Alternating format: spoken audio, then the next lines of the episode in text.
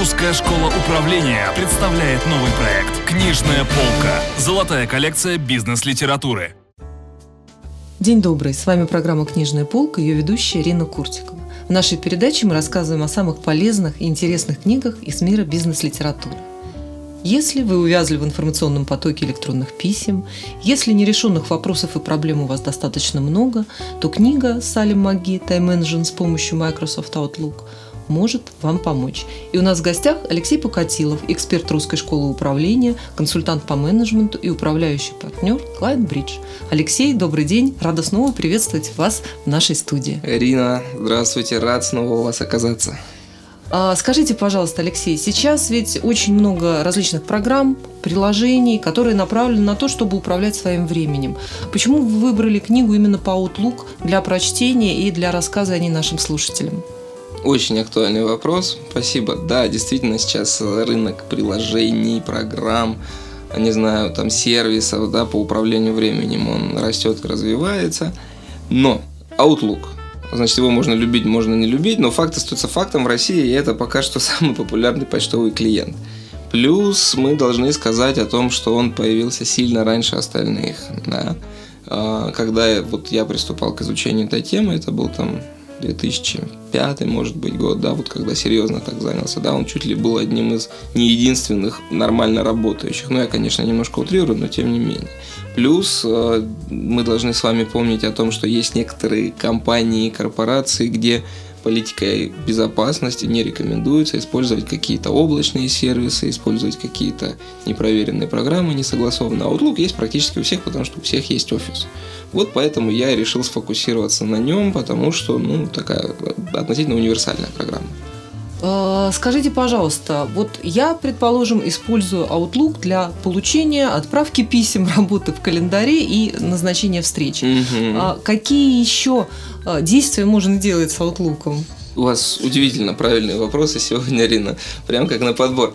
А, я должен сказать, что вы, вас можно назвать очень продвинутым пользователем Outlook в сравнении, в сравнении со многими другими. Почему? Потому что больше часть людей вообще только как почтовый клиент его используют, да, не более того. И задают вопрос, а зачем там столько всего лишнего придумали, да. Но... Ну, давайте как раз об этом лишнем сейчас и поговорим. Поговорим, да. На самом деле это лишнее может очень сильно продвинуть вас в эффективности. Ну вот хоть слово заезженное, но это действительно так. А если совсем по-простому, то правильное внедрение всех инструментов, оно может вам, позволить вам высвободить порядка там 15-20% своего времени, которое тратится, да ну как это, на планирование другими способами, например, ежедневники и так далее. В общем, Outlook. В чем его функционал с точки зрения тайм-менеджмента? Вы можете собрать в нем полную информацию обо всех своих планах, задачах, целях и так далее, и так далее. То есть вам, в принципе, если, ну, конечно, мы не говорим о проектном менеджменте, а говорим об индивидуальном тайм-менеджменте, да, вам, в принципе, другие инструменты могут и не понадобиться. Почта раз, как мы знаем, почта часто является источником информации о том, что вам что-то нужно сделать. Календарь 2 для встреч и жестко привязанных ко времени задач. И список задач 3. Да, вот э, если там погружаться в нюансы, то задачи бьются на два типа. Одни ко времени жестко привязаны, другие менее жестко, например, только к дате. Да? И вот там обычно таких задач, которые привязаны только к дате, их больше сильно да, в количестве, и ими как-то надо управлять. Так вот, Outlook э, умеет это в том числе делать. Вот, пожалуй, наверное, так. Есть нюансы, да, если говорить, вот, если бы у меня была цель продать вам эту идею, да, то я бы вам рассказал, что можно автоматом конвертировать письмо в задачу, чтобы не приходилось два раза, значит, переписывать. Можно делегировать задачу любому из коллег по электронной почте и в автоматическом режиме отслеживать статус и вести переписку по задаче. И здесь немножко вот Outlook э, содержит по сути в себе функционал управления поручениями можно группировать задачи по, не знаю, там, по... Важности. Ну, это да, это по умолчанию, да, вот я, наверное, больше говорю о том, что вы можете группировать задачи по проекту, к которому относится, по контрагенту, с которым вы взаимодействуете и так далее, и так далее. Огромный центр управления эффективностью, если его правильно настроить.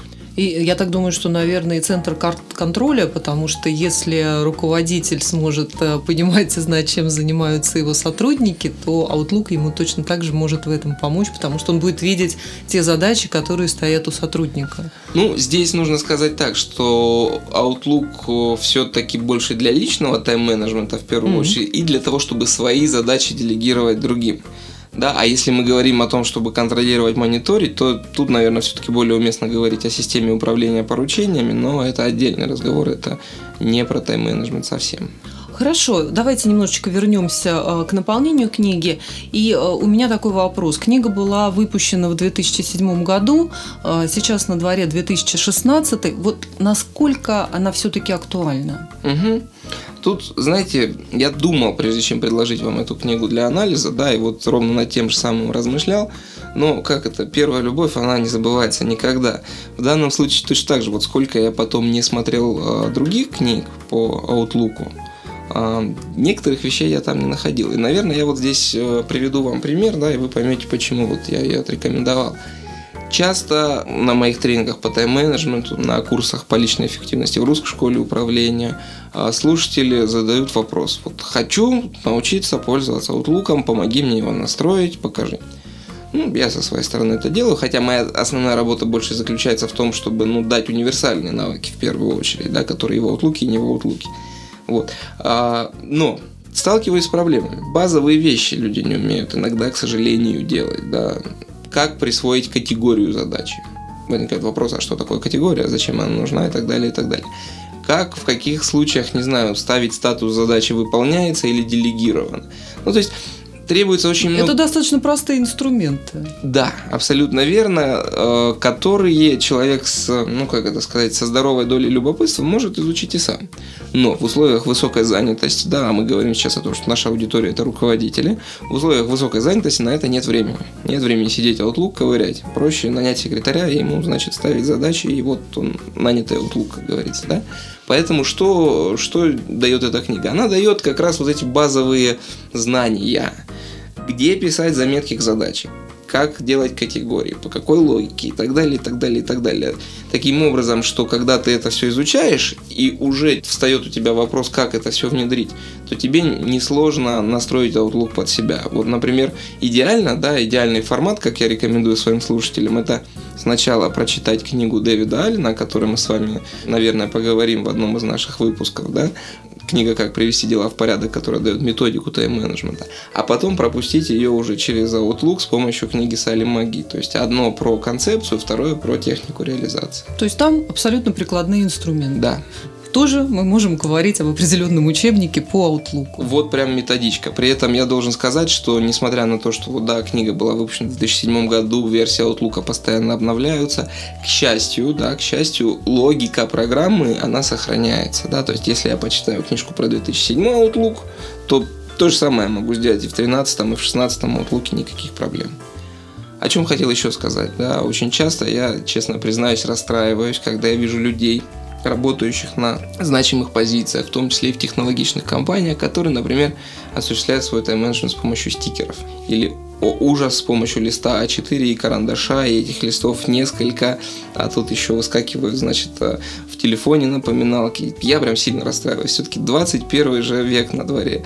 Вот, поэтому мне сложно представить причины, да, по которым не стоит изучать Outlook или не Outlook, неважно, электронные средства планирования тайм-менеджмента. Поэтому вот особенно хотел бы призвать наших слушателей все-таки сделать над собой то усилие, которое потом принесет результаты. Окупится сторицей. Абсолютно верно, да. И освоить какой-то из инструментов электронного планирования. Алексей, спасибо большое. Вы рассказали об этой программе и открыли нам ее с новой стороны. В студии работала Рина Куртикова. У нас в гостях был Алексей Покатилов, эксперт русской школы управления и управляющий партнер Client Bridge. Мы говорили о книге Салим Маги «Тайм-менеджмент с помощью Microsoft Outlook». Слушайте нас, чтобы не утонуть в море бизнес-литературы. До новых встреч! Русская школа управления представляет новый проект «Книжная полка». Золотая коллекция бизнес-литературы.